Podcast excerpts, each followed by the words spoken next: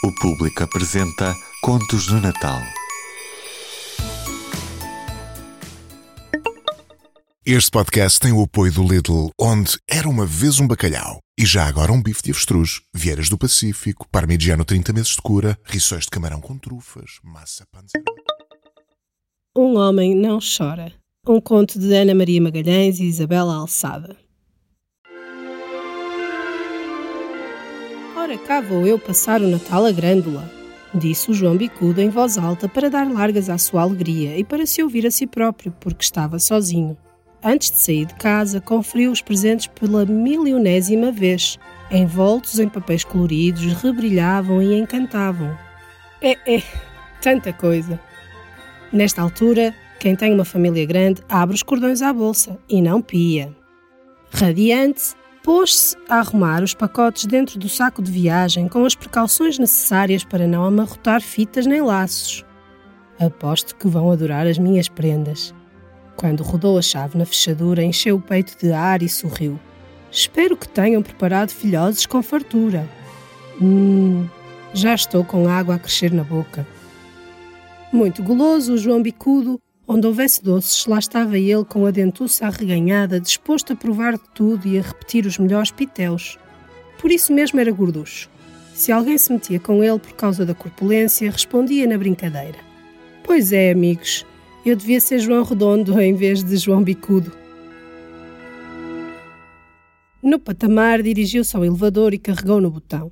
Os vizinhos de certo tinham partido também, pois não havia qualquer ruído na escada. Melhor assim. Naquele prédio altíssimo, com três casas em cada piso, às vezes tornava-se difícil apanhar o elevador. Bagagem empilhada, gabardina no braço, iniciou a descida vertiginosa do 15º andar para o resto do chão. Gostaria de ter ali, pelo menos, uma pessoa com quem conversar, mas como não tinha, contemplou a sua cara no espelho e imaginou o que lhe diriam os pais, os irmãos, os sobrinhos quando o vissem aparecer. Só de pensar no assunto quase se sentia rodeado de gente aos beijos e aos abraços, todos em grande risota na velha casa de família onde, em dias de festa, pairava sempre o cheirinho bom da cozinha e da lenha a arder na lareira. A antecipação da alegria sofreu um corte brusco porque faltou a eletricidade. O elevador imobilizou-se e João Bicudo ficou às escuras. Aflito, tentou abrir a porta. Impossível. As portas de metal, super modernas, nem sequer tinham maçanetas. Pegou no telemóvel para pedir ajuda, mas estava sem bateria. E agora? O que é que eu faço? O que fez foi desatar aos berros.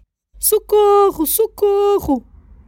Enquanto gritava, carregava freneticamente no botão de alarme. Mas quem é que o ouvia? Ninguém. Já desesperado, deu murros a toda a volta. Pam, pam, pam! Só que nada mais conseguiu, além de uma dor nos pulsos. A ideia de passar o Natal, metido numa caixa sem ar nem luz, era terrível. Terrível. João Bicudo teve que chamar a si toda a coragem para não entrar em pânico. Sentado nas malas, repetiu em voz baixa: Um homem não chora. Um homem não chora. Lembrou-se então da primeira vez que ouvira aquela frase. Devia ter seis ou sete anos e andava com o pai no campo. À noitinha, o céu cobrira-se de nuvens negras e depois rebentou uma trovoada como nunca antes vira. Caíam raios e coriscos logo seguidos por estrondos espetaculares.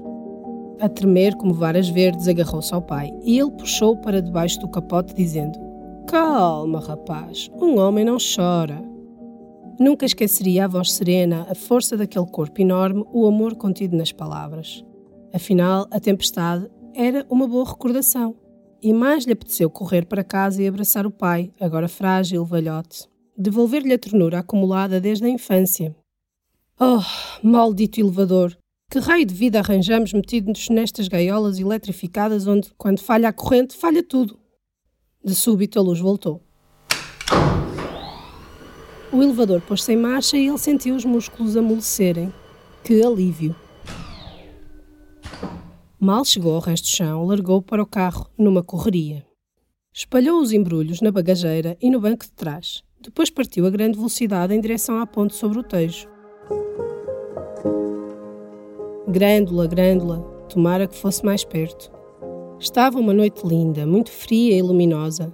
Só as estrelas maiores resistiam ao brilho intenso da lua. As outras tinham-se apagado. Ele, porém, não reparou em nada até entrar no Alentejo. Mas aí deixou-se invadir pela paisagem a pontos de a alma lhe transbordar. Não há terra mais bonita do que a minha. Digam lá o que disserem, esta é verdade. De tão satisfeito, não resistiu e cantarolou, desafinadíssimo, diga-se de passagem. Oh rama, que linda rama! E alongou a vista pela planície imensa, detendo-se na silhueta dos chaparros, que pareciam sentinelas de um mundo encantado. A solidão e o silêncio criavam uma atmosfera de grande paz. Os alentejanos que vivem longe precisam de vir à terra uma vez por outra, ou melhor, muitas vezes. Distraído com os seus pensamentos, não viu uma tábua com pregos na beira da estrada. Passou-lhe por cima, o carro sacolejou e um dos presentes caiu. João repôs o volume no seu lugar, fazendo votos para que continuasse intacto. Logo este que é para o Zé, meu sobrinho e afilhado, Sabia que o rapaz ia ficar louco de contente quando visse o automóvel vermelho que se podia comandar à distância. Todo engenhocas, o meu Zé. Foi então que o carro começou a resvalar para a direita, a fugir-lhe das mãos, a tornar-se pesado. Um furo? Não acredito. Mas era verdade. Não teve, portanto, outro remédio senão encostar à berma, arregaçar as mangas e preparar-se para mudar o pneu. O pior é que o macaco não funcionou. Por muitas voltas que lhe desse, descaía sempre. Bolas, Alguém me regou uma praga. A única solução era pedir ajuda, mas como não havia nenhuma aldeia por ali e a bomba de gasolina mais próxima ficava muito longe, resignou-se a esperar que passasse gente. Sendo Natal, talvez tenham pena de um pobre diabo que eu abandono. Quando viu os primeiros faróis, levantou os braços e acenou com gestos largos. O condutor limitou-se a evitar um embate, pelo que, em vez de se aproximar, afastou-se e seguiu o caminho. A cena repetiu-se, repetiu-se e João Bicudo foi desanimando, enregelado até aos ossos, cheio de fome, só lhe faltava chorar. Mas um homem não chora, nem quando está sozinho no campo, à meia da noite, com o estômago a dar horas, já convencido de que a casa, a família, uma bela posta de bacalhau cozido com batatas, couves e azeite do melhor, ficavam adiados para o ano seguinte.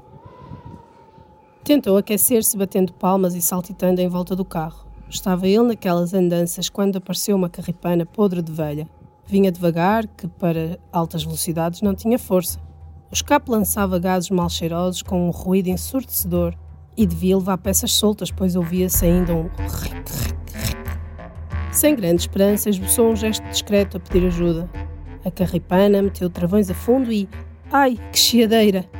Lá de dentro saíram dois matelões barbudos, vestindo blusões de cabedal todo esfolado e cheio de manchas. João Bicudo ficou pregado ao chão com a alma num susto. Aqueles marmães viriam por bem ou por mal? Se o atacassem, não tinha qualquer hipótese de se defender. Podiam roubar-lhe a carteira.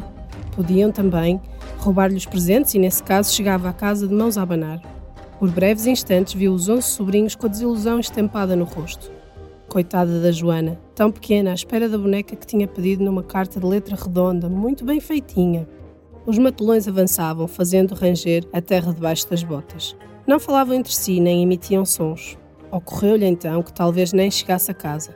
Podiam roubar-lhe o carro, bater-lhe, tirar-lhe a roupa, atirá-lo para a valeta. As perspectivas eram horripilantes, mas um alentejano não gosta de dar parte de fraco, portanto manteve-se direito, de cabeça erguida. E assim que eles chegaram perto, cumprimentou com voz firme. Boa noite. A resposta foi um resmungo que soou. Noite. Tive um furo e o meu macaco não funciona. Será que me podem ajudar? Desta vez, silêncio. Quatro olhos miúdos luziam no escuro sem expressão que se entendesse. Que iriam fazer a seguir? O que fizeram foi dar uma volta ao carro e desferir um pontapé no pneu. Depois, sem grande conversa, trouxeram as ferramentas necessárias e mudaram a roda. João tentou colaborar, mas empurraram-no. Tentou falar, mas não responderam. Só já dentro da carripana se mostraram amistosos. Adeus, amigo. Desculpe lá a pressa. É que temos a família à espera em Melides e já vamos atrasados, disse um. Bom Natal, disse o outro. De novo ao volante, João Bicudo fartou-se de rir. As pessoas enganam. Tinha passado por ali tanta gente com bom aspecto e ninguém se comovera. Só aqueles dois homens sisudos quiseram resolver o problema que afligia um estranho na noite de Natal. São alentejanos e basta. Valem mais do que qualquer janota. Pé na tábua, retomou o caminho. Oxalá não me aconteça outro azar, por hoje basta. Quando finalmente viu diante de si as casas brancas de um só piso, com barras azuis, amarelas, vermelhas e telhados de beiral, mesmo a jeito para os pássaros fazerem os ninhos, armou-se-lhe um nó na garganta. Que saudades! No relógio da igreja, os ponteiros aproximavam-se de forma a sobreporem-se num risco só. Quase meia-noite, quase meia-noite. Percorreu as ruas desertas com o coração a bater muito. Parou à porta de casa com o coração a bater ainda mais. Tocou à campainha, entrou e lá estava uma gota de gente querida, velhos e novos, de roda do lume. Um cheirinho bom, um aconchego. Melhor, muito melhor do que tudo o que tinha na memória. Escusado será dizer que lhe saltaram ao pescoço em grande algazarra. Beijos e abraços, pancadas nas costas, que alegria. Tio João, por que que demorou tanto? Ai, meu filho, eu já só pensava em desastres. E os presentes, tio, os presentes? Ainda não ciamos. Pois, não queríamos cear sem ti. Tragam as filhoses que é do que ele mais gosta. O pai ficou para o fim. Não era de grandes manifestações, mas parecia comovido. Ainda bem que chegaste. Estava muito aflito por tua causa.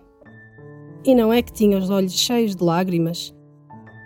João Bicudo abraçou-o a rebentar de ternura e disse-lhe ao ouvido: Então, que é isso, meu pai? Um homem não chora.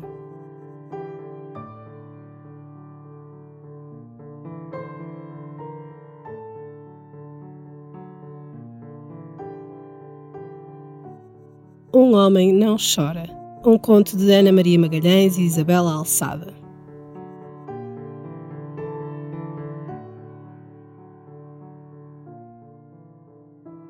O público fica no ouvido.